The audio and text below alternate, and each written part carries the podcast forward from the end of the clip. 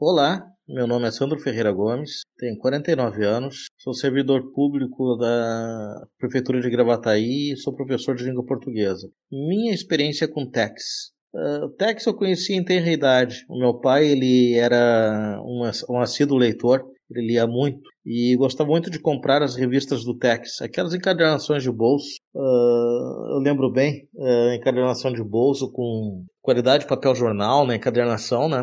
O pai lia muito. E em função daquilo ali, a minha fase de alfabetização, lá pelos meus sete anos de idade, ela foi muito rápida. A curiosidade que eu tinha em formar as palavras, juntando as letras, e desvendar o mistério do, do, que, do que estava, né? Do que estava acontecendo dentro daqueles balões de diálogo foi muito grande. Pensar em Tex, lembrar de Tex, é lembrar da minha juventude, é lembrar da minha infância, da minha alfabetização, é lembrar do meu pai. Meu pai, infelizmente, ele faleceu aos 51 anos, no ano de 1995, mas eu tenho grandes recordações dele. E sempre que penso nesse personagem, o sorriso do meu pai vem à mente também. Um abraço a todos. Coletive Som, a voz da arte.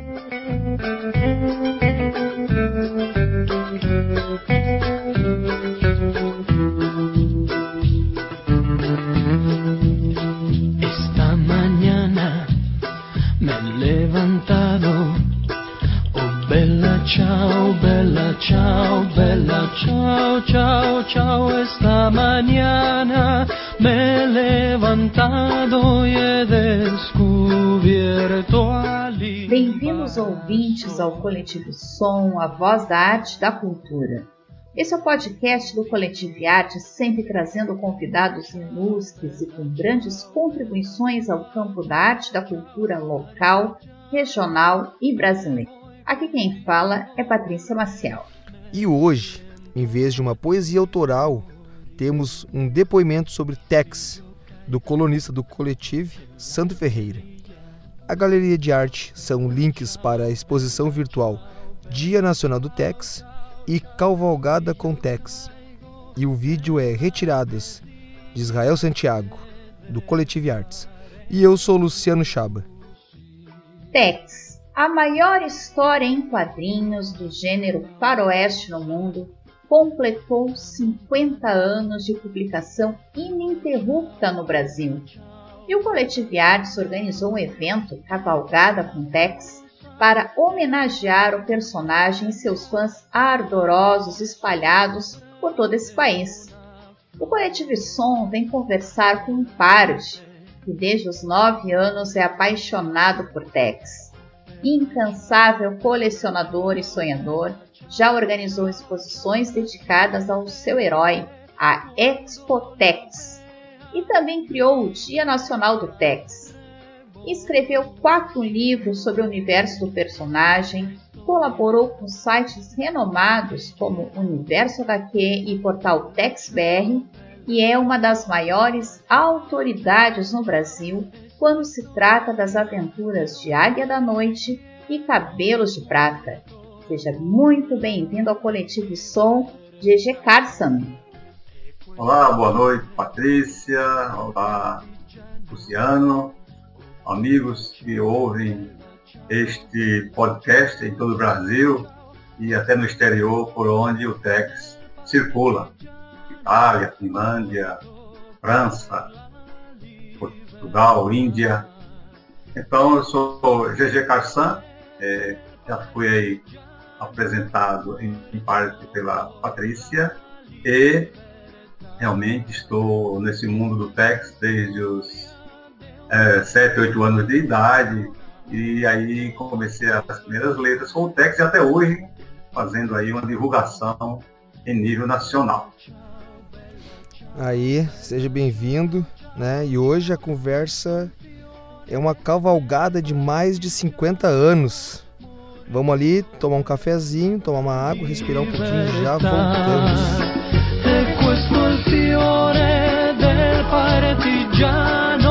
Muerto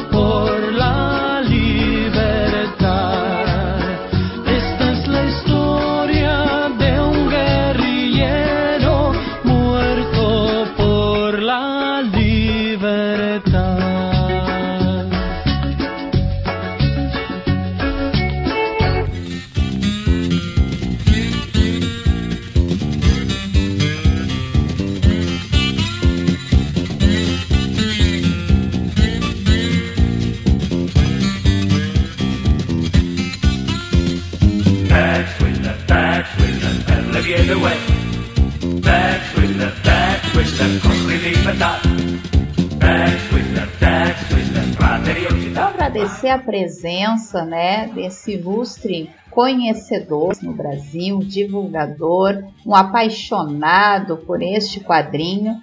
E, primeiramente, a gente gostaria de saber, GG, o que significa essa palavra parte? Conta para nós e para os nossos ouvintes. Essa palavra parte, ela foi introduzida nas revistas italianas e significa exatamente companheiros. Então, Tex e seus companheiros, Tex e seus pares. É o significado mais restrito que é usado nas HQs. E, e conta para nós como é que surgiu uh, Tex Wheeler, não sei se é assim que se pronuncia, eu pronuncio Tex Wheeler, na vida de GG Carsan. O Tex surgiu na minha vida de uma forma muito natural nos anos 70, aqui na Paraíba, como eu acho que em todo o Brasil, com a chegada daqueles filmes faroeste, a gente era encantado por aquele mundo de cavalos, de bandidos, de índios. De repente, esses filmes foram rareando, muito pouca apresentação, dificuldade de chegar nos interiores, lugar onde eu morava naquela época e ainda moro hoje. Voltei para cá, esse lugarzinho aqui na, no interior aqui da Paraíba. Então, é, a gente ia às bancas, eu ia às bancas numa cidade aqui a 40 quilômetros daqui, 40, 50 quilômetros, comprava gibis do, do Patinha, do Fantasma, do Superman. E um dia eu me deparei com o Tex. E eu gostei muito da, da história, aquela história. É, eu peguei logo de cara uma história que não tinha fim, uma história em continuação. Eu terminei de ler a revista e fiquei com as mãos ao vento, sem saber o final daquela história, como que era. E aquilo ficou na minha cabeça. Então, outras revistas chegaram e as revistas eram em continuação. A gente ficava com aquela, aquela ansiedade para saber o final daquela história. Enquanto isso, ia lendo outras revistas. Nessa época, eu já peguei a coleção do Tex andando, já no meio, já ia lá no número 45, então a gente, lia as relações do Tex que já tinham, já tinham sido publicadas e ficávamos ali sonhando como seriam aquelas aventuras. Até que no ano de 77, a editora VEC é, resolveu relançar desde o número 1 a coleção do Tex. E aí eu pude completar e aí até hoje eu mantenho toda a coleção completa. Então foi de uma forma como eu disse, natural, e ela se manteve, eu mantive somente o Tex, porque eu sou colecionador apenas do Tex. É, num universo aí de mais de 50 personagens. E por que eu escolhi o Tex? Porque é um personagem que a revista era mais grossa, né? uma revista com mais de 100 páginas, e ainda com histórias em continuação, às vezes duas, às vezes três revistas, às vezes quatro revistas, para formar uma aventura completa. E isso dava aí uma, uma força maior para o personagem, que era um personagem mais encorpado, melhor trabalhado, ao contrário do, dos outros personagens, todos eles, cujas revistas tinham o formato americano e termina ali com 50 páginas, 52 páginas. Então, foi isso que me fez ser um colecionador quanto mais e persistente do Tex até nossos dias.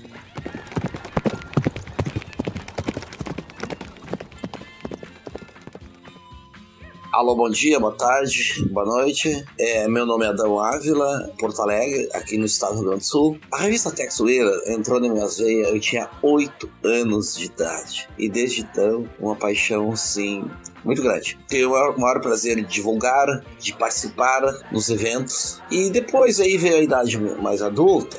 E mais precisamente em 2010 eu fundei o Tex Moto Group. Foi a época que eu entrei no mundo motociclista. No mundo motociclista aí eu estou há praticamente 12 anos. E desde então essas duas paixões caminham junto. Tex Moto Group e a revista Tex Wheeler. Evidentemente que eu participo dos dois eventos, né? Tanto o evento motociclista, tanto o evento texiano. Beleza? Um forte cabo costela aí. Abraço. Oi, pessoal. Uh, meu nome é Adão de Lima Júnior, eu sou ilustrador, tenho 43 anos, uh, leio Tex há muitos anos, curto, sempre curti, né? Desde a primeira leitura, não lembro qual foi a primeira história que eu li, uh, mas eu curto bastante as, as Tex gigante, né? Que valoriza bastante a arte e tem artistas consagrados ali nessa série e uma delas é os Rebeldes, Rebeldes de Cuba e outra série é o Pueblo Perdido também, que é do Nise e do Tissi, né? Os Rebeldes de Cuba de Nolita e Bozelli. E essas são as técnicas gigantes que eu tenho, né? Físicas. E acho que as histórias é, são sempre bem, bem elaboradas e, e, a arte também bem valorizada, né? Uh, eles têm um, um, padrão que tem que seguir, né? De, de arte. É, já, já vi, assim, várias entrevistas de artistas dizendo que não pode fugir muito, né? Apesar de cada um ter o seu estilo, uh, tem certas coisas que não pode fugir na arte do, do, do Tex, né? E mas sempre são histórias bem bacanas, né? Uh, histórias longas, assim, eu curto bastante também. Uh, geralmente a, a Tex coleção ela tem, ela é dividida em duas revistinhas, né? Uh, mas é sempre bacana, assim, apesar de ter que a Tex coleção tem que ir comprando a série ali e tal, né? Eu não, eu não sou colecionador, né? Mas eu tenho algumas das pequenas também da Tex coleção e Tex histórica também.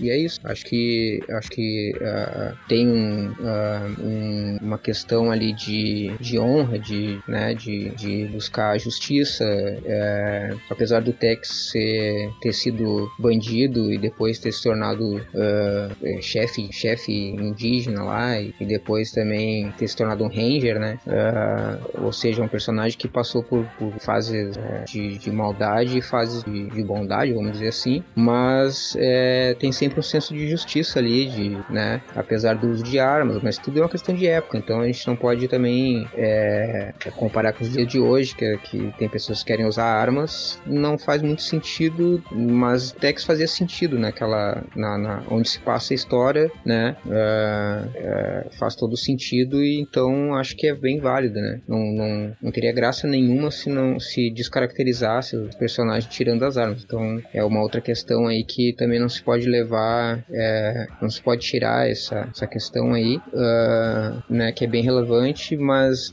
não, não, não, se compara com os dias de hoje, por exemplo, né. Acho que é isso aí, não sei se falei demais também, mas acho que é por aí, pessoal. Valeu!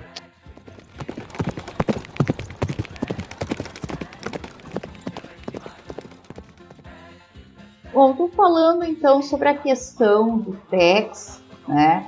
É, conta também sobre os elementos que tu considera mais importantes nas histórias em quadrinhos que falam sobre o Tex. O Tex ele é um personagem que ele, como todos os outros, é o intuito de fazer justiça. Geralmente existe aquele vilão, né? Cada personagem tem um vilão que, ele, que é o principal que ele combate. O Tex tem uma, um leque de fora da lei que ele combate. Ele, existe um vilão principal, mas ele combate assaltantes, ele luta pelos índios, pela igualdade dos índios, onde ele é chefe de uma tribo. Ele problemas raciais também são encontrados. A guerra da secessão, que foi uma guerra que houve nos Estados Unidos, naquela época dele, lá ele também entra na guerra.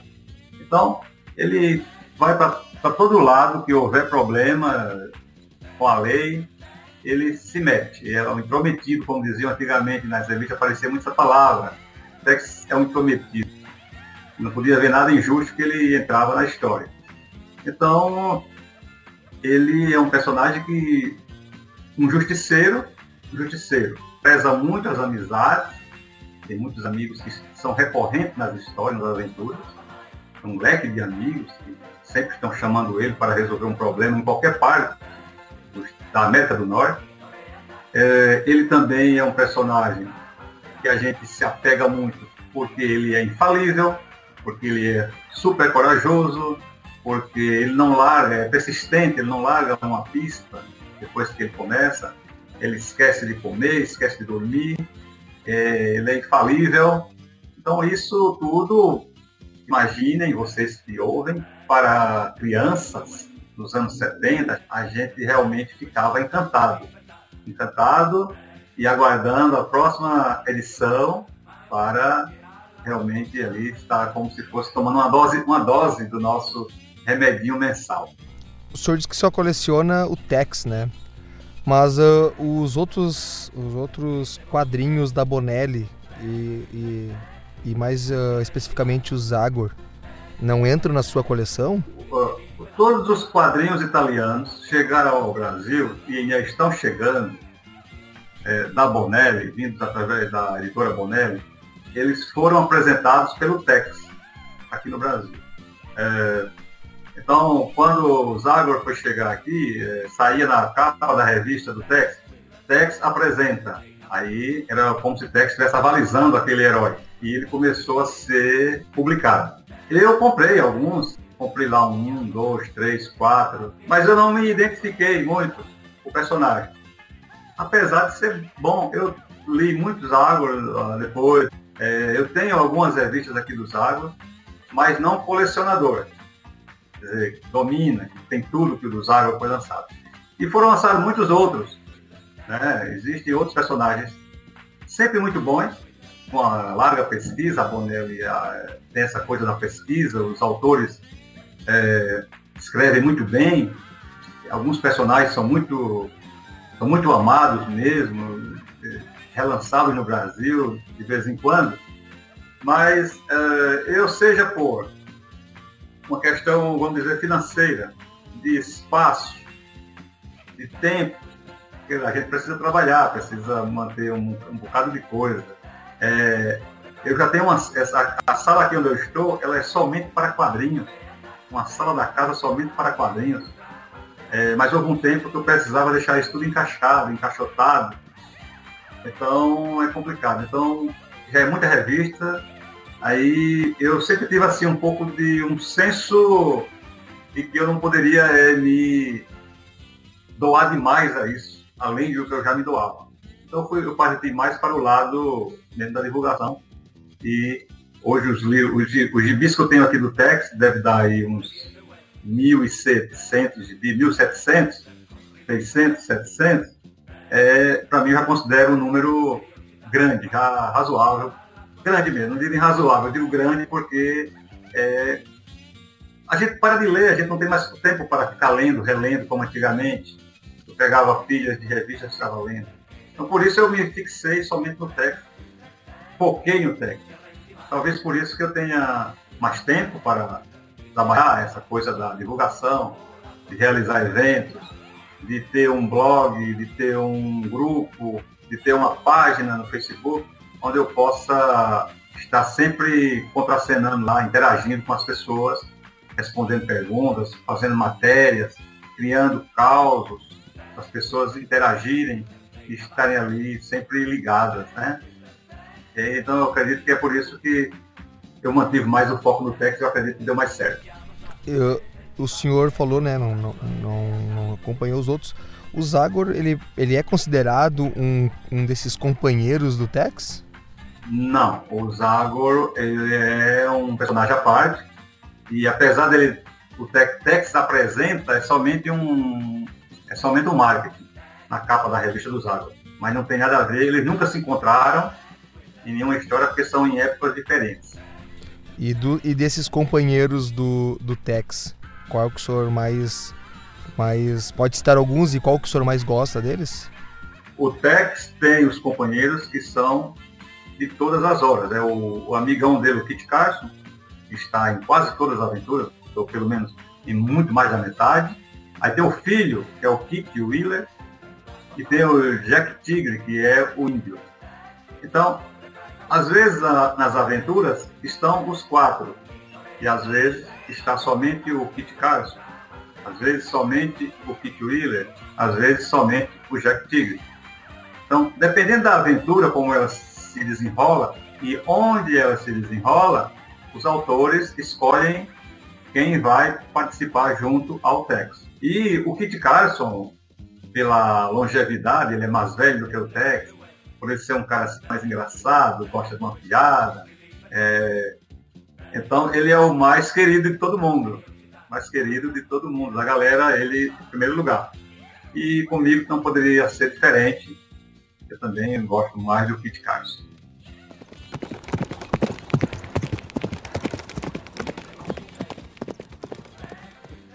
Olá pessoal, eu me chamo Carlos Alberto Silva, né? popularmente Cacá, desde os meus seis meses de idade e hoje eu tenho 55 anos. É, um abraço para o GG Cassan, para todos vocês, um grande abraço. Bom, o Tex entrou na minha vida aos 11 anos, quando eu estava na casa de um colega fazendo um trabalho e o pai dele estava lendo o gibi do Tex. Eu peguei o gibi, achei incrível as gravuras, os quadrinhos, aí ele disse, você gostou? Eu falei, sim.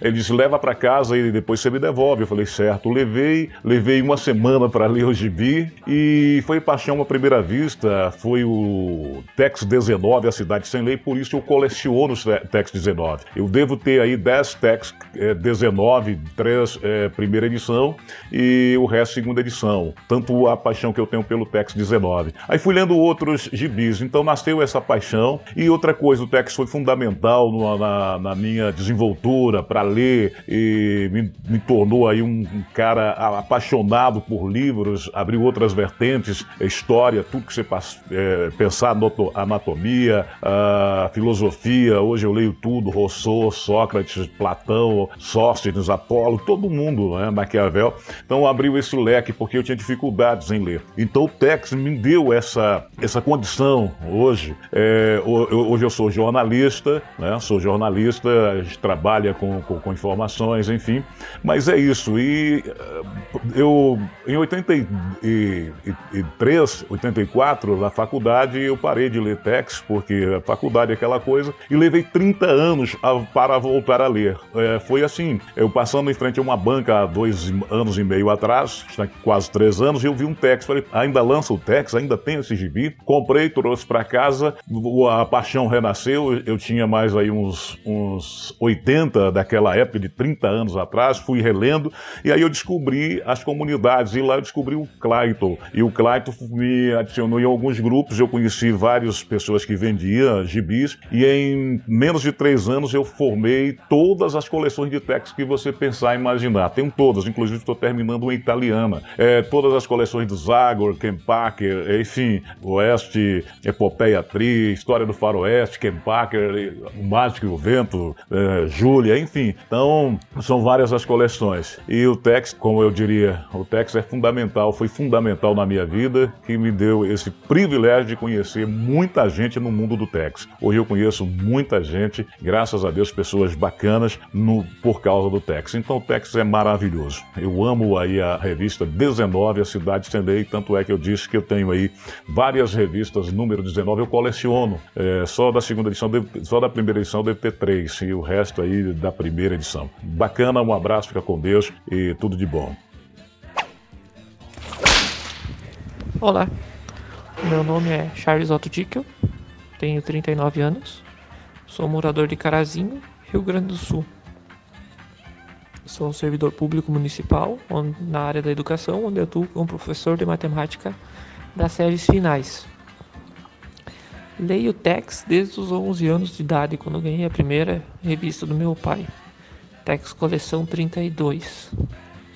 Desde aquele dia eu fiquei apaixonado por, por Tex, pelas histórias, pelas aventuras, pelo estilo de vida dele. A, questão da honestidade dele, da lealdade dele é muito forte, é muito marcante. Então eu sempre aguardo a edição do mês, porque isso me recorda aqueles tempo, aquele tempo de infância. E me lembra meu pai também, pela questão do que ele, ele me apresentou a esse mundo do, do Tex. Em 2018, participei do encontro que teve em Limeira, onde fui, eu era um dos Tex, dos cosplay do Tex. Faço esse cosplay aqui no, na cidade também, na região norte aqui do estado, participando de eventos culturais. Uh, tenho dois poemas publicados nas revistas de Tex já sobre poemas que envolvem o Tex, um sobre o Tex e o outro sobre o Kit Carson.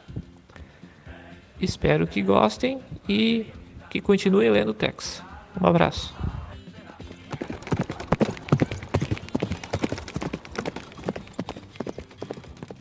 Nós sabemos também que tu já andou por aí, por este mundo andando, morando em outros lugares e o Japão foi um lugar bastante diferente dessa cultura nossa brasileira que tu já andou, inclusive morando por duas vezes, é isso, né?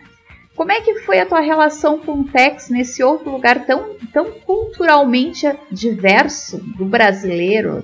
Tu ainda continuou com contato com o Tex? Tu encontrou neste lugar, no Japão, também pessoas que eram fãs de Tex? Eu estive no Japão nos anos 90, de 91 a 96, em duas oportunidades. Eu vim, passei um tempo no Brasil, depois retornei ao Japão. Então, é, é, na primeira viagem, que durou aí quase três anos, eu não consegui ver o Tex por lá. Como a comunidade japonesa é, brasileira lá no Japão é muito grande, para cerca de 300 mil brasileiros, então criaram lojas. Muitos brasileiros, ao invés de trabalhar em fábricas, é, optaram por abrir negócios para suprir outros brasileiros que estavam lá, que precisavam de um café, de uma farinha, de um feijão, de coisas, coisas brasileiras, aquelas coisas mais, mais fortes da nossa cultura, né? Alimentar principalmente, e que lá não, no Japão não era encontrado. E num, na segunda viagem, estava um dia de folga, fazendo uma visita a uma dessas lojas, em busca de alguns produtos brasileiros, e de repente, numa numa prateleira, eu encontrei, eu vi o Tex. Foi é uma coisa inimaginável, a sensação que eu senti naquele momento, de ver uma revistinha, uma capinha do Tex assim lá, bem bonitinha. Gente, foi bacana demais. É, eu comprei logo ali, um, dois, três que tinha, eu já comprei. Já perguntei quando é que viria mais. Então disseram que realmente ia ver no próximo mês se conseguia mandar mais alguma coisa. E aí eu é, fiquei indo a essa cidade é, todo mês. Todo mês eu ia a essa cidade, a loja, me tornei cliente da loja, peguei o telefone e eu ia lá todo mês buscar o Tex. Eu tinha que é, tomar dois trens, dois trens para chegar lá e dois trens para voltar para casa. Então eu perdia assim, o dia de folga eu perdia meio-dia nessa viagem, mas eu ia buscar a revista. Aí eu sei que nisso eu comprei algumas revistas, foi um tempo que eu demorei nessa cidade, e eu acho que um ano depois eu já vim embora e aí pronto, aí eu voltei para o Brasil, tratei de refazer a coleção, completar o que faltava.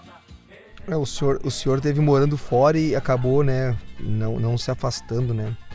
E, e Tex está aí uma longevidade grande. O senhor falou um pouquinho do, do, que, do, do que é importante nas histórias. E eu, eu queria saber a sua opinião. O que, que o senhor acha que é importante ou o que foi importante para manter o Tex tanto tempo sem parar de ser publicado no Brasil? Como que o, senhor, o que, que o senhor acha que foi importante para ter essa, essa marca?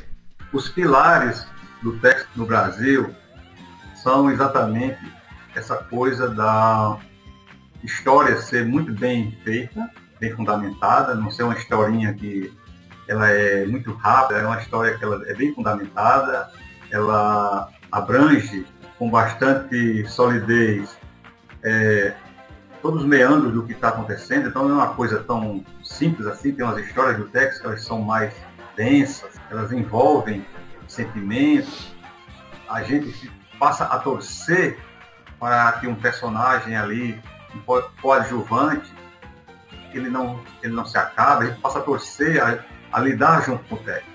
E a, a, a mensagem dele, aquela mensagem que a gente tem de que vai conseguir, de força, de, de justiça, ela é muito boa. Depois, um outro fator muito importante é que quando uma editora saiu e a outra pegou o texto, ela continuou na mesma numeração, ela não zerou a numeração. Então a editora parou no número 165, a outra começou no 166, a outra acabou no 300, a outra até começou, reiniciou ou continuou no 301. E assim é, nós sentimos sempre aquela, aquela coisa de continuidade também. Uma geração inteira levou o Tex adiante, sem largar o Tex, e até hoje a gente encontra muita gente aí, pessoas com 70, com 80 anos. Eu tenho conhecidos com 86 anos que lê o Tex mensalmente, regularmente. Uh, falou né, de pessoas que, no caso, acompanham muito tempo, mas o senhor sente uma, uma, uma captura de pessoas mais novas lendo o Tex ou acha que essa, essa geração mais, mais recente aí ela vai acabar se afastando? Ou teria que ter algum incentivo assim, logo de vocês, né, que são os, os leitores mais ávidos, para que essa galera mais nova adquira o gosto pelo Tex? De forma geral, os quadrinhos vêm perdendo seus leitores ao longo das últimas décadas. Na Itália, no Brasil. Na Itália, eles ainda divulgam a queda dos leitores. Quantos tinham há cinco anos, quantos têm agora, cinco anos depois. Todos os personagens em queda. O Tex, que já vendeu um milhão de exemplares por mês na Itália, hoje não passa de 160 mil. Isso quer dizer o quê? Que é, leitores foram morrendo, geralmente mais velhos, alguns largando por força da, das, das circunstâncias, e novos não foram aparecendo na mesma velocidade. No Brasil, acontece de forma igual. Disse em alguns encontros com texianos que nós já somos uma espécie em extinção. Mas as editoras, principalmente a Bonelli na Itália, ela tem lutado para que isso não ocorra de uma forma assim tão abrupta. Então, nós estamos agora com poucos leitores em relação ao que já fomos, mas é, está sendo feito um trabalho né, para capturar aí os jovens. E eu tenho visto muitos jovens chegando na, na pela internet, pelo Facebook, né, tem os grupos. Sempre tem muitos jovens é, tentando é, ingressando no, no, universo do Tex. Nem sempre eles continuam, seja por questões financeiras, seja porque logo, logo eles vão ter que se deparar com faculdade, com casamento, e quase todos nós, quase todos nós, eu, eu falo assim, pelo universo que eu conheço, é, acabamos meio que parando um pouco nesse período.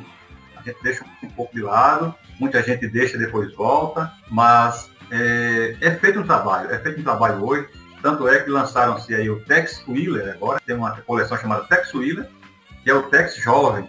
Mais ou menos aquela jogada que a Maurício de Souza fez com a Mônica, a turma da Mônica, a turma da Mônica e turma da Mônica jovem, para segurar aí, pega uma nova, um novo nicho de mercado, né?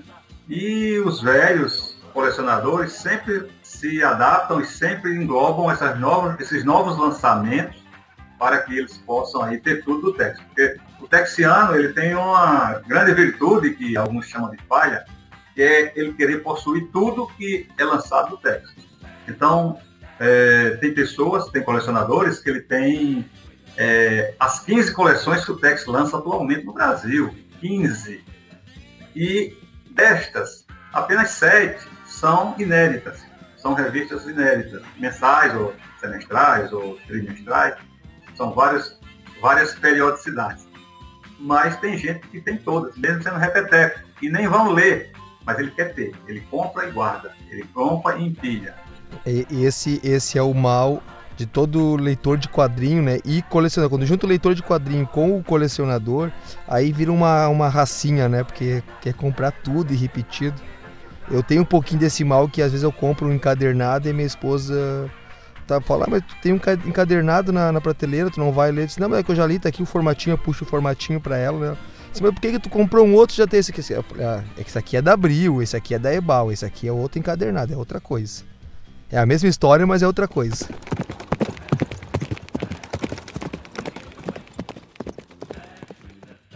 Grande prazer, estimados e estimadas partes. Que alegria poder falar com vocês. Minha saudação ao Coletivo Arts e ao Dossiê Kobielski pela iniciativa desse podcast e das comemorações desse grande personagem que é o Tex. Muito bem, eu me chamo Diego Brandão, tenho 28 anos, moro em Alvorada, aqui no Rio Grande do Sul, e eu leio Tex há pouco tempo até, certamente, assim, bem menos tempo do que que a maioria das pessoas que estão acompanhando aqui. Eu leio Tex desde 2019, por aí, a, a partir de um canal que eu cobri no YouTube, chamado Ministério dos Quadrinhos, e esse canal foi bem importante, assim, porque eu fui construindo ali um, um certo guia de leitura do, do Tex. O que, que o Tex significa para mim?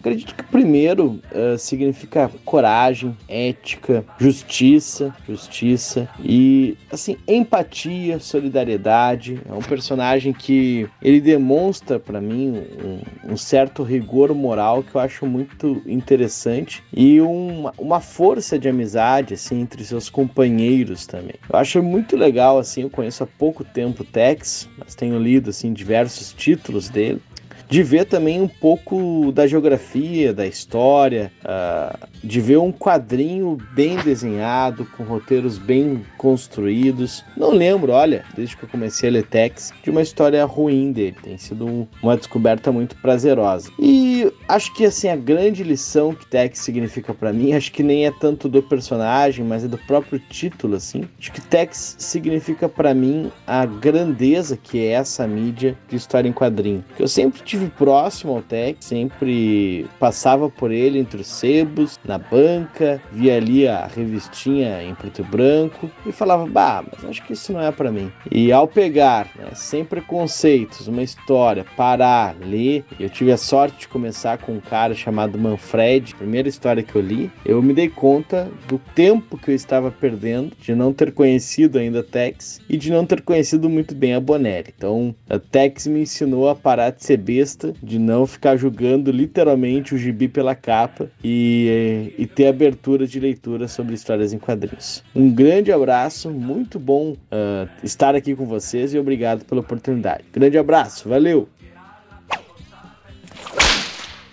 Bom dia, o meu nome é Jesus Ferreira, sou natural de Uruguaiana, onde desde muito cedo, 6, 7 anos, através do, do meu pai, eu conhecia as histórias em quadrinhos dos mais diversos gêneros e tipos, em especial o Tex. Meu pai sempre gostou de filmes e, e de histórias de, de faroeste, e foi natural que quando surgisse o Tex, ali por 71, né, uh, nós também tivéssemos revistas dele em casa. A primeira revista que eu lembro de ter lido, tá, foi a Tex 40, o Bruxo Moro.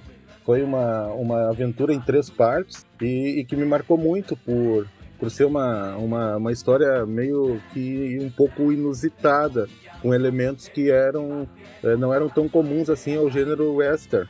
E depois daquilo ali eu comecei a, a tentar colecionar, a tentar comprar é, todo, todo mês um número novo, né? Durante, durante o tempo de, de criança, a gente trocava muita revista com os colegas na escola, aí tu acabava perdendo um número, perdendo outro, mas foi indo. Por volta de 85, 84, eu meio que parei de, de acompanhar o Tex. E aí veio, veio a época da, da faculdade, a época do, de outros interesses, e, e, meio que o Tex e outros quadrinhos ficaram um pouco relegados. Mas na década seguinte, a partir de 94, eu montei uma, uma loja, uma, uma banca de revistas em quadrinhos especializada. E a partir dali tive a oportunidade de, de ir conseguindo é, diversos números antigos e, e acabei refazendo a minha coleção. Uh, por conta disso, por conta desse colecionismo, acabei conhecendo muitas pessoas, não, não só no Rio Grande do Sul, mas em todo o Brasil. E também, né, agora já nos anos 2000, já morando em Santa Maria, já usando da internet, uh, acabei conseguindo contato com pessoas de fora do Brasil e bastante ligadas ao universo do Tex, uma coisa que eu nunca imaginaria. Uh, hoje, então, eu participo de, de, alguns, de alguns movimentos, digamos assim, que tem como objetivo divulgar e, e, e estar sempre colocando o personagem né, ao, ao alcance do maior número possível de, de fãs. E mais ou menos é isso.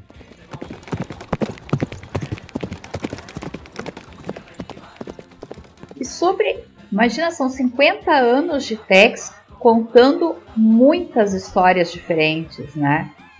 Me conta um pouco do que, que tu viu até hoje, nesse período de, de colecionador, e destaca para nós as histórias que te marcaram profundamente.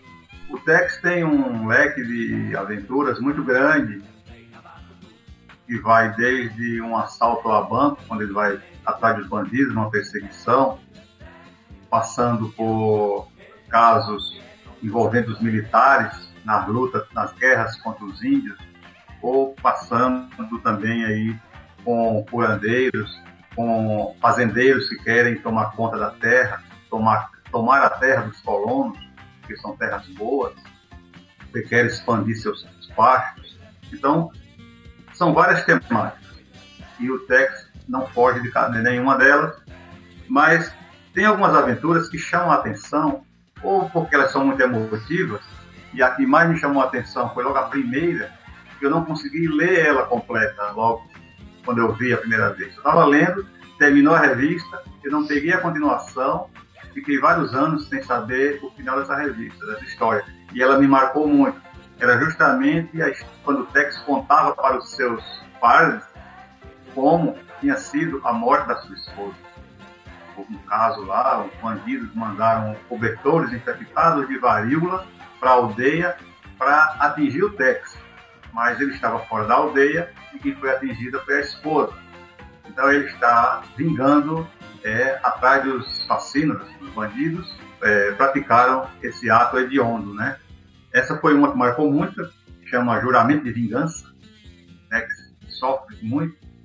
E uma outra história que me chamou muita atenção foi logo depois dessa, é, ela é uma unanimidade no mundo texiano. Ela é ali a primeira, a segunda ou a terceira nas enquetes que nós fazemos para saber qual é a melhor. Nós temos essa coisa de saber qual é a melhor história, quem é o bandido mais famoso, quem é qual é a história mais longa, é, aquelas coisas todas. E aí, uma que me chamou a atenção chama-se é, Flechas Pretas Assassinas. Essa é história, é um, é um clássico. Poderia ser um filme, poderia ser gravado um filme com ela. Tex vai ajudar um amigo que chama ele para ir ao Canadá para desvendar um mistério lá de uns caras que aparecem mortos. E o Tex vai com seus pais. E no caminho já vai batendo em gente que é chata, bate, bate num soldado, dá uma surra no outro cara, uns interrogatórios na pancada que ele gostava de fazer naquela época, que hoje não faz mais.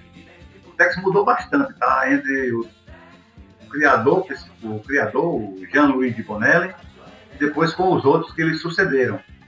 Né? O Nise, o Cláudio Nise, já mudou um pouco o aspecto do Tex, e hoje é o Mauro Bozelli, que já é uma outra linha. Muita gente reclama, os, os antigos, os conservadores reclamam mas nessa aventura tem de tudo. Depois eles vão lá para o Canadá, as florestas incríveis do Canadá, índios, fox, que a gente nem ouve falar. E o filho do Tex cai na mão desses índios. E aí ele vai é, fazer o resgate do filho, é, libertá-lo. E é uma aventura que, só de falar, já estou com vontade de ler novamente. Olha, já li essa história aí umas 20 vezes, tá, gente? Então, ela é famosíssima e realmente ela encanta. O senhor já comentou, né? Acabou de comentar nessa, as suas histórias favoritas e falou um pouquinho da, dessa mudança editorial que o Tex veio sofrendo, sofrendo, modo de dizer, né? Veio, veio uh, recebendo ao, ao, longo dos anos, né? Isso é mais que natural, né? Os, a perspectiva em relação ao mundo vai mudando e os artistas que vêm também vão mudando e dando o seu traço. Uh, aproveitando isso, eu quero que o senhor diga para nós quais são os seus os desenhistas favoritos do senhor em relação ao Tex. Como é muito longevo, o Tex ele nos dá um leque muito grande de desenhistas e pequeno de escritores.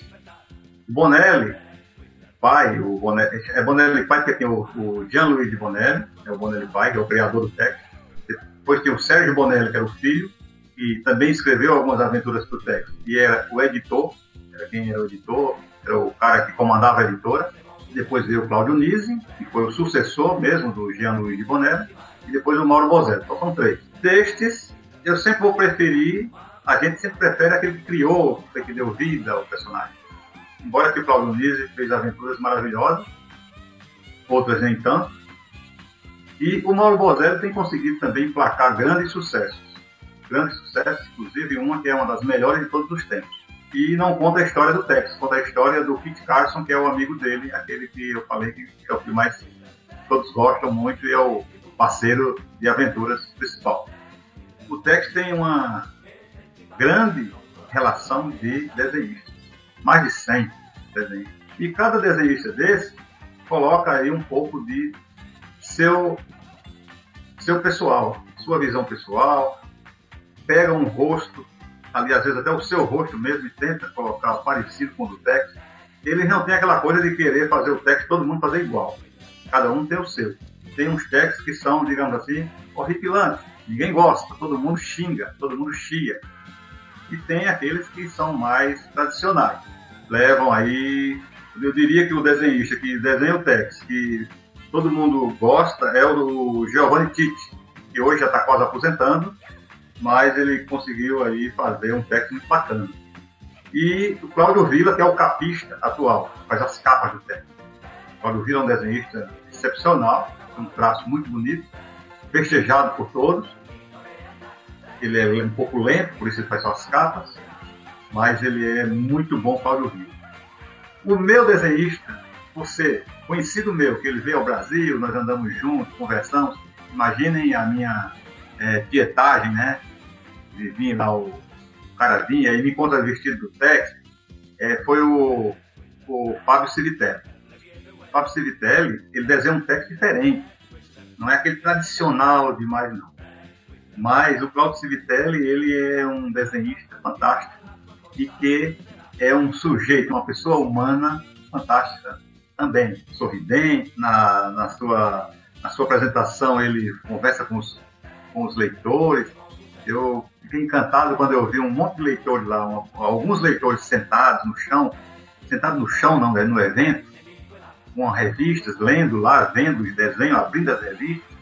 E o, Paulo, e o Fábio Civitelli foi lá e ajoelhou-se lá no meio deles lá, ficou conversando e, a, e aí mostrando desenhos e contando histórias naquele desenho, naquela capa.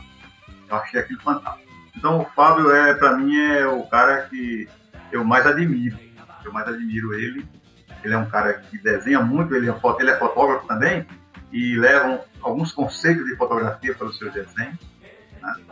Ele já escreveu o roteiro para o texto, ele já, já deu assim um argumento para ser desenvolvido uma história e ajudou no roteiro.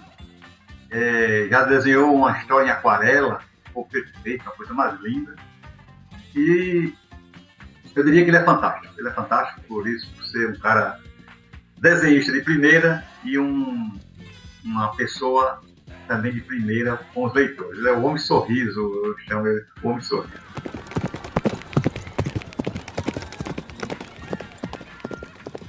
Boa noite, amigo GG Cassan. Eu me chamo José Pereira de Lima Júnior, tenho 51 anos, moro em União dos Palmares, Alagoas, sou servidor público e comecei a Letex a partir do número 17 da segunda edição em agosto de 78.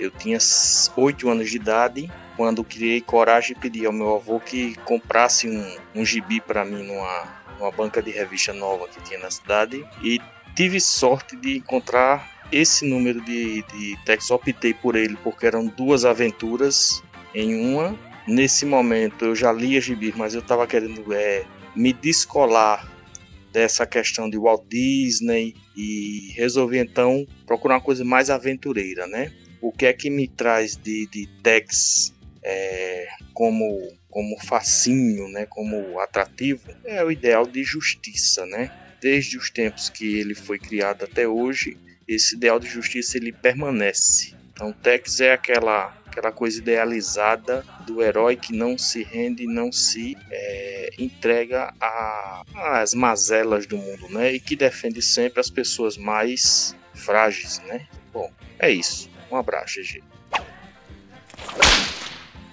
Meu nome é Ricardo de Oliveira Ribeiro, sou morador de Cachoeirinha, Rio Grande do Sul. Tenho 55 anos e boa parte de, desse período uh, sendo acompanhado e acompanhando as revistas Tex. Bem, a minha relação com Tex Wheeler ela é uma relação bem antiga e ela se iniciou no final da década de 70, quando eu ainda morava em Porto Alegre. Eu acredito que a, a, primeira editora que começou a publicar, a editora Veste, se eu não me engano, uma editora italiana, eu comecei bem, bem cedo, né? Uh, me tornei uh, um uh, seguidor de Tex, texano, comprava muitas revistas, muitos gibis, colecionei álbuns né, do personagem também e tudo aquilo que estava relacionado a ele. Uh, algumas histórias foram histórias que me acompanharam nessa trajetória, histórias muito marcantes, muito bacanas. O enredo de Tex é algo assim fantástico porque embora seja as histórias elas têm um enredo de faroeste, estejam ambientadas no, no Velho Oeste, também há muito misticismo, né? Uh, sobrenatural, figuras sinistras, né? Uh, você tem ali bruxos, magos, sabotadores, ditadores, como uh, pessoas, né, é, personagens que se relacionam ali com Tex, né? Você tem ali a trupe, né, os seguidores, os amigos de Tex, o índio Jack, Jack Tigre, é, Kit William, que é o filho dele, é, Kit Carson, seu melhor amigo. Então, é, é, as histórias de Tex me acompanham há muitos anos. A gente sabe que volta e meia existem reedições das histórias de, Tex, de Tex né? É, clássicos Tex, Tex é, Ouro, uh, Tex normal, Tex coleção. E hoje nós temos aí o Tex colorido, Tex em cores. E uma edição bem legal, paralela, que surgiu há alguns anos, aí acho que uns dois anos, foi uma edição pela Salvat, que é o Tex Gold. Então, uh, ultimamente a gente tem sido abrilhantado com essas histórias coloridas, letras maiores, um papel muito mais bacana, né? E realmente são coisas assim bem fantásticas. São as histórias e as ilustrações que acompanham. Criador de Tex Bonelli, uh, desenhista, primeiro desenhista Galequim, que marcou a história com Tex. Uh, na Tex Gold, por exemplo, nós temos um ensaio bem bacana né, de um desfile de grandes desenhistas uh, da história de Iraquê. Cada um, um desenhista diferente escrevendo suas histórias.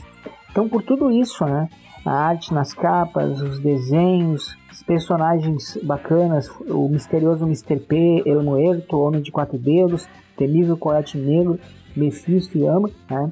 Uh, todas essas coisas tornam uh, realmente Tex uma das mais longevas histórias de HQ de faroeste. E eu dou aí meus parabéns né, a todos que uh, são amantes dessa revista que está fazendo aí 70 anos. Um abraço.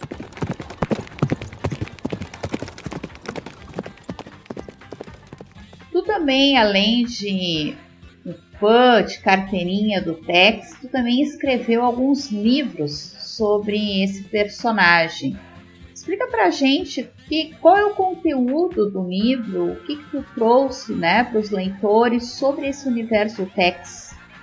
Os livros, os livros são três livros é, que eu formei uma trilogia e eu comecei esses livros porque a gente trabalhava com a internet, colocando matérias, colocando nossos conhecimentos, nossas pesquisas, um site feito aí por um gaúcho, o Gervásio Santana de Freitas, é o portal TexBR, que funcionou com atualizações diárias até 2012.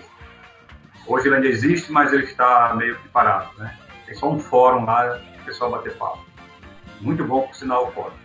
Então eu resolvi, já que eu não tinha conseguido fazer roteiros para Sérgio Bonelli, editor, eu resolvi fazer é, história.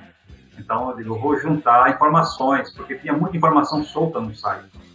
Cada informação ela vem em um tópico, ela ali não tem continuidade. Então, é, com a minha experiência já de muitos anos de leitor, e agora fazendo aquele portal Tex ali com matérias, lendo matérias de outros colegas, é, fui juntando esses conhecimentos todos para formar um livro.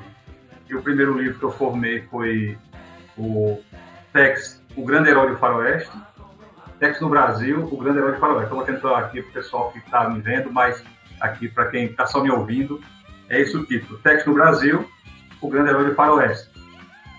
E nesse livro, com 29 capítulos, eu fiz uma viagem por todo o universo de Tex, no Brasil. Muito pouca coisa italiana, apenas algumas para é, justificar, fundamentar melhor alguns conceitos. mas eu fui falar mesmo, foi aqui da saga de Tex é, aqui no Brasil.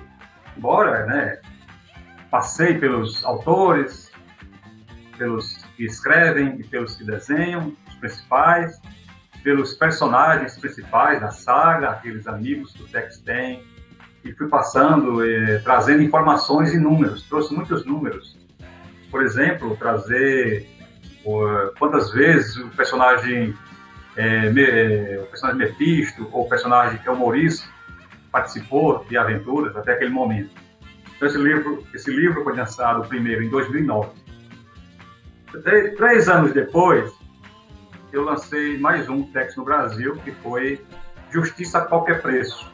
Então, esse segundo livro, Texto do Brasil, Justiça a Qualquer Preço, eu lancei em 2012, foi o segundo, e trazendo aspectos mais é, particulares da coleção, das coleções de textos. Então, nesse segundo, eu trago, falando um pouco mais de Tex Coleção, que é a segunda coleção de textos no Brasil, que é na ordem que foi lançada na Itália. E eu pedi também participação de desenhistas brasileiros, pessoas que desenham, para desenhar um texto para participar desse livro. E pedi também que texianos do Brasil fizessem algum tipo de relato, fizesse lá um textozinho, mandasse para mim, para que eu pudesse formatar o livro. E, por fim, o terceiro livro, a trilogia completa, eu lancei em 2015. Tex no Brasil, Águia da Noite. Águia da Noite é o nome que o Tex tem, o nome indígena do Tex. Ou, como eu gosto de chamar, a segunda identidade do Tex. O Tex é, se envolveu com a tribo indígena americana, lá ele conheceu a sua esposa, nasceu seu filho, que é um mestiço, e o Tex ganhou o nome de Águia da Noite.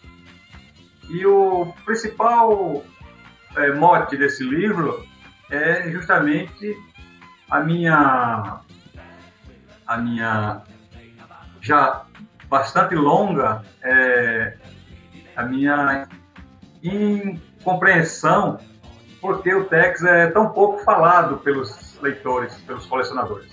O Águia da Noite, desculpa. O Águia da Noite muito pouco falado. Ele aparece em quase todas as aventuras, ele é quem tira o Tex das encrencas, porque o Tex, agindo como um chefe indígena, ele tem lá os poderes de chefe indígena, tem um, os seguidores, comanda uma grande nação, os Navarros, e ele quase, quase ninguém fala dele. Né? Então, fui, fui estudar a história dos Navarros, a verdadeira, aí depois eu fiz uma comparação com a história do, dos Navarros na história de Tex, que é muito, é muito diferente nada a ver de verdade. E fiz esse, esse comparativo e depois eu trago, né, atualizo as coleções, como estavam naquele momento de lançamento, uma por uma, quantas, quantas edições saíram, é, as principais características, o futuro dessas coleções, quais seriam. E aí também vou buscar, um, em todos os livros eu trago uma entrevista com uma pessoa, com uma figura importante do mundo do texto. No livro primeiro eu trouxe do Sérgio Bonelli, que era o editor italiano. No livro 2, no segundo, eu trago Júlio Schneider, que é um brasileiro aí de, do Paraná, de Curitiba. Ele é um procurador da Bonelli no Brasil e é um cara que entende muito de texto, um dos primeiros a conhecer texto italiano, toda a coleção, e ter muito contato com os italianos. E no terceiro livro, eu trago uma entrevista com o Fábio Civitelli, um dos desenhistas mais famosos, inclusive atuante na, na atualidade, ele tem é, na faixa de 60 anos, está trabalhando normalmente, e já esteve no Brasil três vezes. Então, esses são os livros que eu fiz assim, de maior importância, os três livros. Em 2018, nos 70 anos do Tex, é, no Festival de Limeira, lá em São Paulo, é, eu resolvi fazer mais um livro. Dessa vez eu fiz um livro de de comemoração pelos 70 anos. Então ele foi mais um álbum. Ele é quase um álbum de fotografias. Eu escrevi muito pouco. Ele é um livro gigante, é, no tamanho 30 por 25, com capa dura, é, papel pochê, todo colorido, com muitas imagens do Tex e as relações das aventuras, né, das coleções. e alguns textos pequenos, algumas coisas bem pontuais, algumas imagens que eu fiz. É, nesse livro, elas são página dupla, é, ou seja, uma, quando você abre o livro, é uma mesma imagem é, cobrindo duas páginas. Ele é um livro assim mesmo para de aniversário, parece um álbum de aniversário. Eu lancei lá em Limeira e foi um sucesso, uma edição limitada, né? Eu fiz pouco, somente quem resolveu mesmo pagar uma nota um pouco alta para um livro, de 150 até 300 reais, dependendo de como ia o combo, é, que levaram esse livro para casa e não foi para todo mundo, lógico, nesse, e infelizmente, porque o pessoal não conseguia avançar esse valor, mas foi isso aí. Então, quatro livros e eu, eu considero é, finalizar essa parte de escritor de livro do Tex.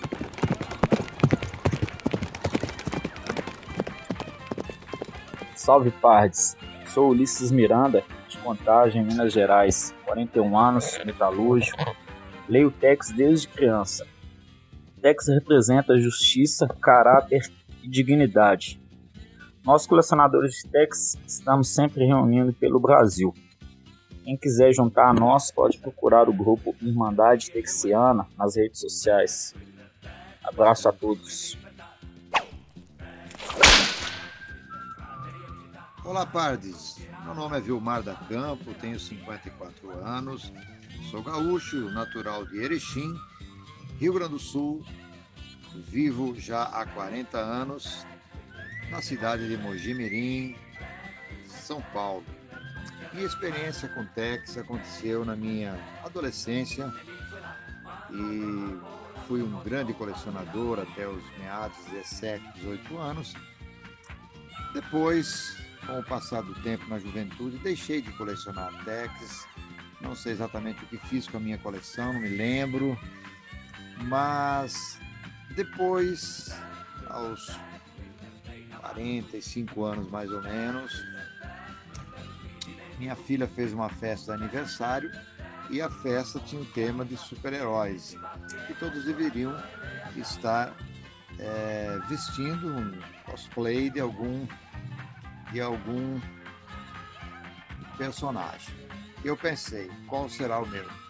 Lembrei-me do Tex e fui e fiz a roupa do Tex, e aí pensei, como posso chegar no meio de uma juventude vestido de Tex e explicar quem eu sou?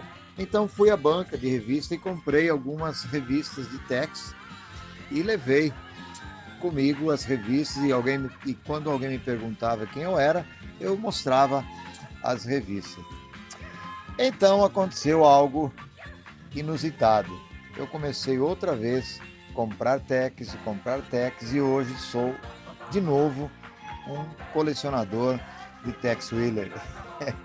o que eu aprendo com Tex é seu senso de justiça, sua generosidade, sua fidelidade aos seus pardes, a amizade, a inclusão, o respeito ao próximo, independente de cor, de raça. Tanto é que ele é casado com uma índia, um homem totalmente humano, né? Não tem nada de super-herói, ele também leva tiro, ele também leva soco, ele também apanha, ele também tem as suas dificuldades, mas aprendemos muito com as histórias magníficas e desenhos espetaculares, além da geografia que aprendemos, história, cultura e também fé. Tudo isso faz que um pastor seja fã deste incrível personagem Tex Wheeler, que também é Águia da Noite. Um forte abraço a todos.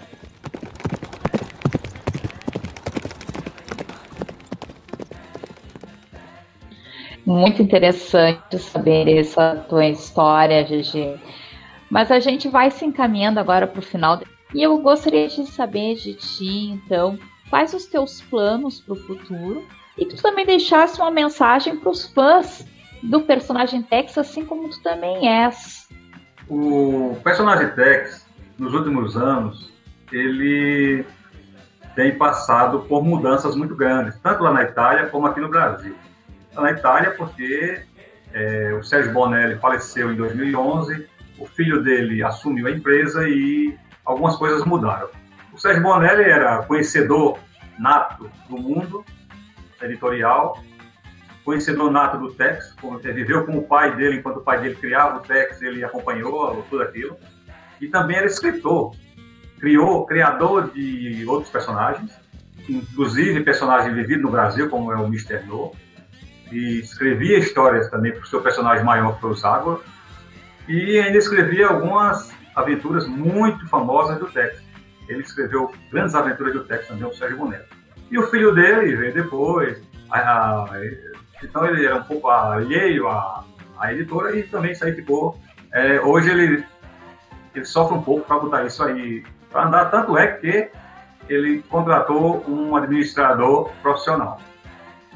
Aqui no Brasil, o problema também, que acontece outro problema, embora eu esteja numa editora desde 2000, é, desde 2000 a Mitos, na verdade, começou em 1999, e está na mesma editora. Mas o problema que enfrenta no Brasil, principalmente, que é a segunda parte do texto, é a perda de leitores, que já é um pessoal mais velho, pessoal que começou nos anos 70, e esses, essas pessoas ou deixaram de colecionar porque casaram e foram fazer outras coisas, ou porque faleceram, e uh, não consegue captar novos leitores na mesma velocidade que perde.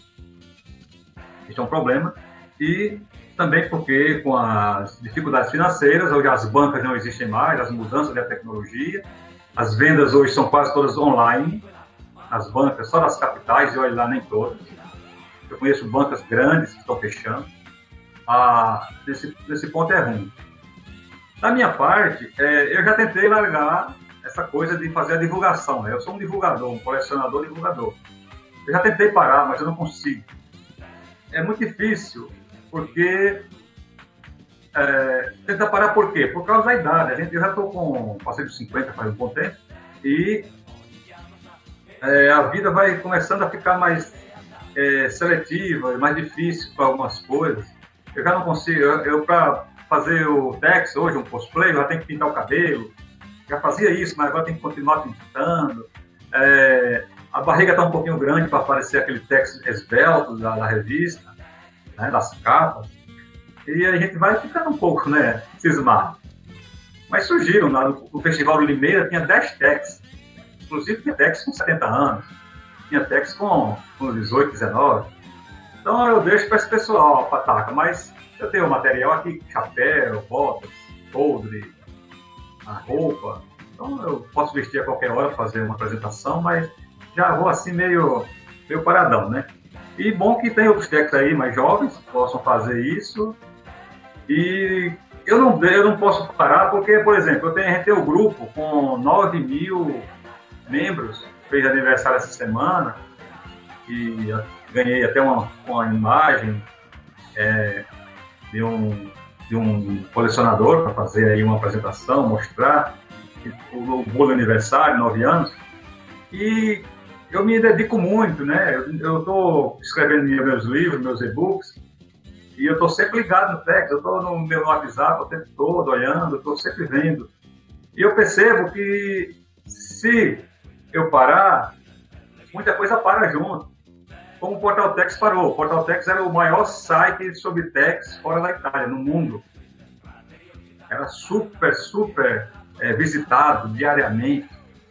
É, mais de mil mensagens por semana no, no, no fórum. E isso tudo praticamente parou quando o Gervásio resolveu mudar de seu destino para outro lugar, foi atuar em outra coisa. Então, as pessoas que ficaram para ver isso, para levar em frente, não conseguiram. Continua vivo, está, mas perdeu praticamente. Hoje mesmo eu escrevi uma mensagem para tentar aí dar uma força pessoal, ir lá visitar, fazer umas pesquisas, o mais dos novatos fazer pesquisa, essa coisa toda, né? Então, o Tex é um personagem que ele se renova, ele se renova. Lançou-se agora uma Tex Wheeler, uma coleção do Tex jovem, da, mesma forma, mais ou menos assim, como foi feita com a turma da Mônica, a Mônica jovem, para trazer um novo público.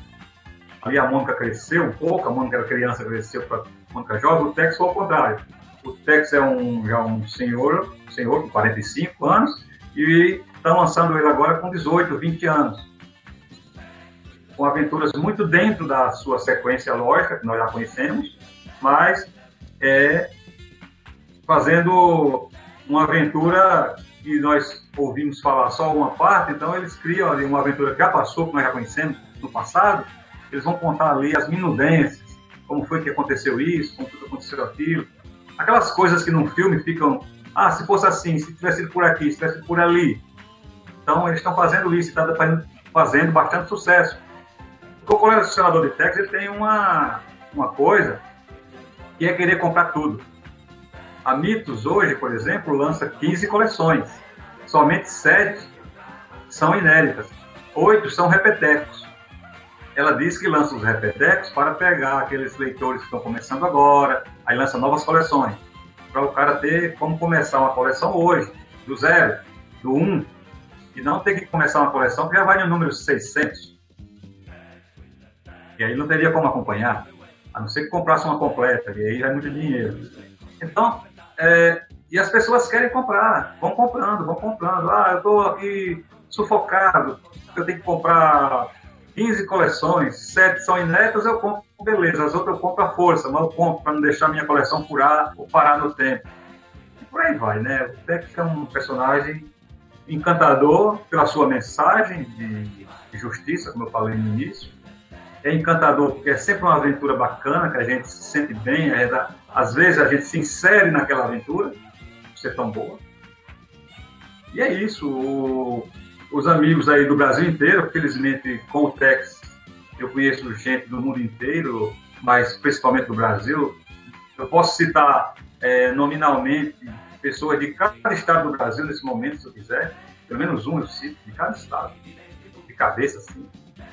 Portanto, é muito fácil marcar o pessoal nas postagens. E eles me dão também essa, esse apoio quando eu lanço um livro, quando eu convido para um evento, quando a gente se move para fazer aí uma promoção de algum material. Então, é assim, e eu recebo, é, agora diminuiu um pouco, mas eu recebo muito chamada de, para tirar dúvida. Sempre fui aquele cara que fica ali na, na, no chat. GG, como é como é que foi essa aventura? Onde é que eu, eu li uma aventura lá quando eu era garoto, que tinha o cara que fez isso assim assado. Como é que eu. Qual aventura é essa? E, geralmente eu sei. Quando eu não sei de cara, quando eu não mato de cara, que às vezes tem 20 anos que eu li essa aventura, eu tenho como nos meus livros ir buscar, porque eu fiz sinopse de cada aventura do texto, uma por uma, desde o começo. Nos livros tem, no primeiro livro tem sinopse de todas. No segundo livro eu continuei, ele veio alguns anos depois. Então, nessa sinopse, a gente mata todas essas charadas que tem, sabe como é cada história, onde, como o partido ali, que é o cerne daquela história. Então, isso me faz também ser bastante conhecido. É, uns, alguns pais respeitam bastante isso. É, a, longevidade que eu estou nesse meio e também a, aquela, o atendimento que eu dou para, para todos.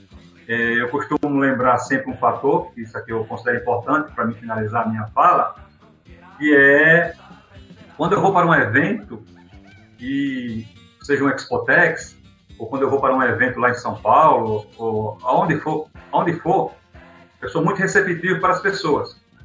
Eu estou ali como se eu fosse o Relações Públicas do Tex. E às vezes eu estou vestido a caráter, né? Então as pessoas vão chegando e eu vou abraçando todo mundo e apresentando um ao outro fazendo aquele meio de campo, distribuindo conversa para cima e para baixo, para que todos se sintam em casa e saiam dali felizes com uma boa lembrança do GG Carlos Santos. E o que que tu tem de planos para o futuro, GG? Conta para gente. Meus planos por, para o futuro com o Tex é assim, eu estou aqui numa sala que ela está repleta do Tex, para frente, para o lado e para trás né? Eu tenho muito material também guardadinho por ali nos cantos. Então, é, é, continuar com o grupo, os grupos, né? Não tem um grupo só do Tex. Eu tenho o principal, que é o Tex Wheeler Águia da Noite, mas também eu abri vários grupos que hoje estão capitaneados aí por outras pessoas, por outros colegas. É levar esses grupos à frente, é, manter esses contatos, porque contato que morre se ele para, acaba. As pessoas estão sumindo, sumindo, daqui a pouco você não. Você diz, eu tenho um milhão de amigos, daqui a pouco você não tem nenhum. É, então eu tenho um plano de manter essas amizades, tá ali, sempre, sempre ali é, interagindo com essas pessoas, com esses pardos aí do Brasil inteiro. Talvez, talvez, quem sabe, eu falei que eu não tenho planos de lançar mais livros do texto, porque a trilogia eu pensei que já tinha fechado, depois eu lancei esse aí de 70 anos. Talvez eu tenha algum plano subconsciente de um dia fazer um livro, mais um livro sobre texto, juntar mais alguma coisa, fazer um material aí diferente, porque tem muita coisa no texto que não foram faladas ainda, né? É, a gente, eu sempre sou aquele cara que tem feito a divulgação, a gente acaba por omitir algumas coisas que não são tão legais, é para não para não é, para não desmanchar a magia. É, eu é, eu vejo assim, né? Eu eu no meu no meu mundo, no meu modo de ver, lendo livros, eu já percebi bastante. Por exemplo, é, existe o livro negro do cristianismo, existe o livro negro da economia, o livro negro de tantas coisas todo, todo, todo, toda coisa tem, né? As falhas. O Tex é um personagem que, por ter passado por quatro editoras, tem muitas falhas. Já, já pensei em algo nesse, nesse, nesse meio. Mas o que eu sei é que é um amor muito grande. É uma paixão muito grande que eu já, eu já passei os grupos que eu tinha alguns para as pessoas, mas não passei todos, fiquei sempre com um. É, eu já pensei, já disse, eu não vou mais mexer com o texto, mas eu não sei, quando eu começo a ver, eu sinto que a coisa está ali deslizando, eu volto. E quando algum, aí, mais importante ainda, Patrícia, mais importante Luciano, é que quando eu recebo um convite para alguma coisa do Texas, eu confesso que quando alguém me convida, eu sempre dou uma força, porque é, já falei várias vezes que eu tenho que apoiar as pessoas que fazem. Às vezes as pessoas não estão fazendo nem bem feito, mas estão fazendo. E, o, e apenas por estar fazendo alguma coisa já merecem o meu apoio para motivá-la, para alavancar aquela ideia. Então, isso é uma coisa é, intrínseca minha. Eu tenho isso no DNA, eu já falei isso e o que eu falo, geralmente eu gosto de cumprir a todo custo. Então, quando alguém se coloca numa jornada, eu sempre faço bom, mais ou menos como o Tex faz. E ele não pode ver nada errado, alguém pedindo ajuda, porque ele vai lá e entra no meio e vai ajudar. E fora isso é e-book, né? Eu estou produzindo e-books, né? Eu já tenho seis e-books lançados. Estou com em ponto de revisão. Devo lançar ainda nesse mês vou ter que apressar, porque surgiu, surgiu é, uma, uma oferta, né? É, a Amazon, junto aí com a editora, vai dar aí um prêmio para quem lançar e-book agora nesse mês, a partir de ontem, até vou ter um mês aí pela frente para lançar esse e-book, é, obedecendo algumas, algumas diretrizes que eles têm lá, algumas, algumas condições para que eu possa concorrer a um prêmio muito bom, inclusive aí lançar o livro em, papel. É, e é difícil você ter um livro ali pronto naquele momento, né? Você, eles dão um mês para você ter aquele um prazo de um mês. Então, se você já aconteceu, parece-me, cinco vezes esse prêmio. E eu nunca tinha esse livro pronto. E agora, numa coincidência mesmo, eu vou estar com o livro pronto nesses dias. Eu vou lançar, então, é meu plano futuro é isso, é lançar e-books. É, eu ainda não fiz um sucesso muito grande com e-book, eu sei, mas eu já tenho vários lançados. E eu espero que quando eu fizer o sucesso em um, aí os outros deslancharão e venderão como pão na padaria, de todas as manhãs. É isso aí, são meus planos. Não, certinho, certinho.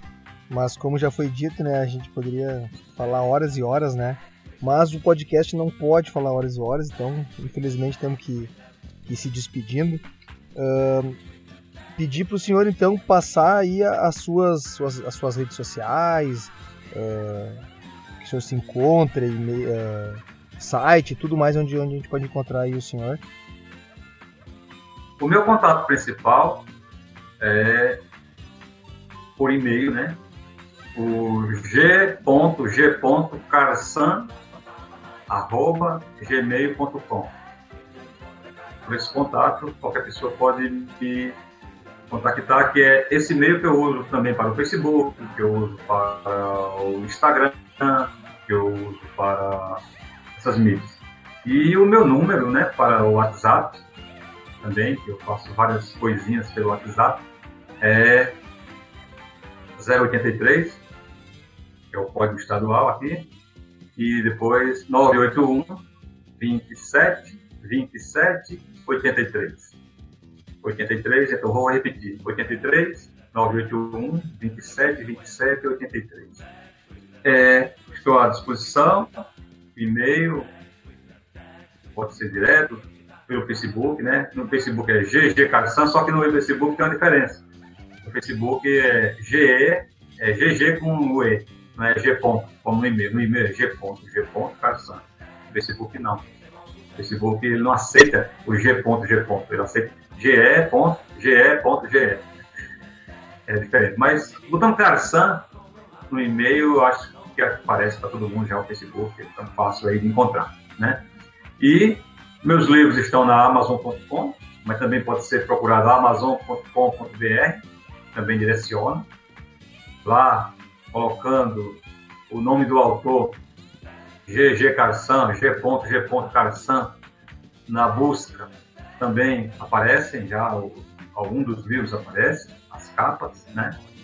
E eu conclamo aí todos a, a lerem, porque são meus livros eu não tenho aquela pegada de uma coisa só é, eu vou para vários setores. Eu, tem ficção científica, tem um livro que é região, História Regional, tem livro com a história da minha cidade, tem livro das minhas aventuras no exterior, é, e tem livro agora sobre a pandemia.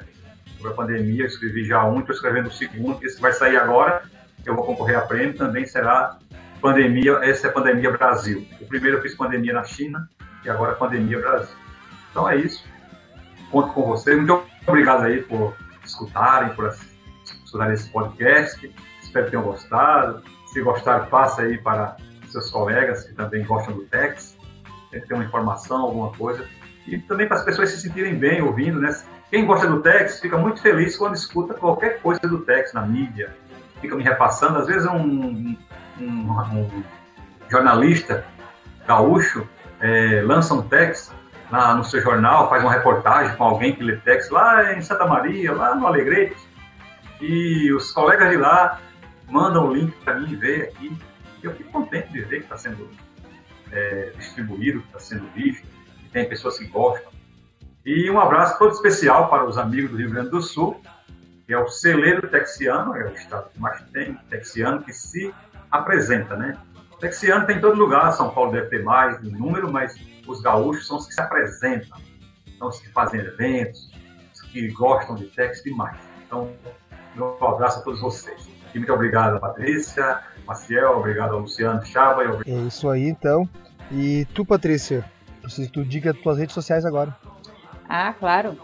O pessoal pode encontrar então meu trabalho principalmente na minha página pessoal do Instagram, que é Patrícia04Maciel. Uh, pode encontrar também na página do Facebook do Coletive Artes e também no blog do Coletive Artes, que é o coletiveartes.blogspot.com.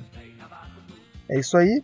E lembrando, né, que eu faço parte do oldnerd.com o site onde eu falo sobre cultura pop, nerd e afins, um pouco de política também. Tem o podcast Café com Gibi, que eu falo também de cultura pop nerd, de quadrinhos principalmente. O YouTube uh, do, do Old Nerd. E temos o, as minhas redes sociais, né? Luciano Chaba no Instagram, Facebook e Twitter. E o Old Nerd no Instagram e Facebook. Uh, Lembrando que essas redes sociais, todos os locais de encontro meus, da Patrícia e do RG Carsan, vão estar na, no corpo do post, primeiramente lá no coletive, coletiveartes.blogspot.com e depois no oldnerd.com. Uh, deixar a dica aí também para o pessoal maratonar os episódios do, do Coletivo Som, né? Temos uma série grande aí, dá para passar um, um bom tempo escutando e tendo conhecimento de várias artes da, uh, culturais e artísticas. Uh, agradecer novamente GG Carçan por estar tá aí conversando um pouquinho, né, uma, uma, pincelada sobre o trabalho dele e sobre Tex no Brasil, né, e deixar meu muito obrigado. Agradecer demais a presença, então, do nosso convidado, GG Carçan, e agradecer também a presença dos nossos ouvintes que nos acompanharam até o final desse podcast. Muito obrigada. Tchau. É isso aí, pessoal. Até mais. Tchau.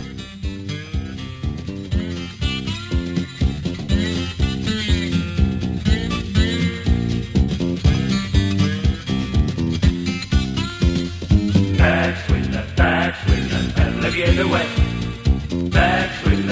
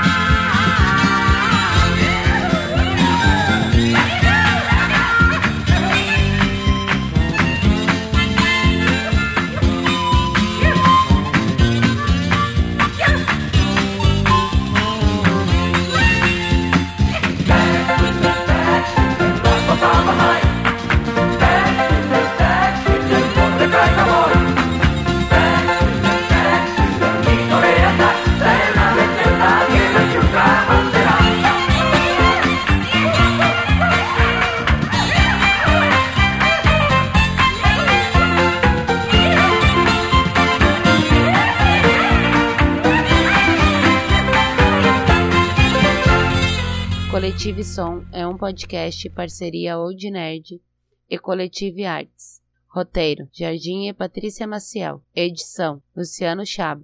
Apresentação: Patrícia Maciel e Luciano Chaba. Apoio: Coletive Arts, Old Nerd. Coletive Som, a voz da arte. Este podcast faz parte da Podcast E. Conheça os demais podcasts acessando podcast.com.br.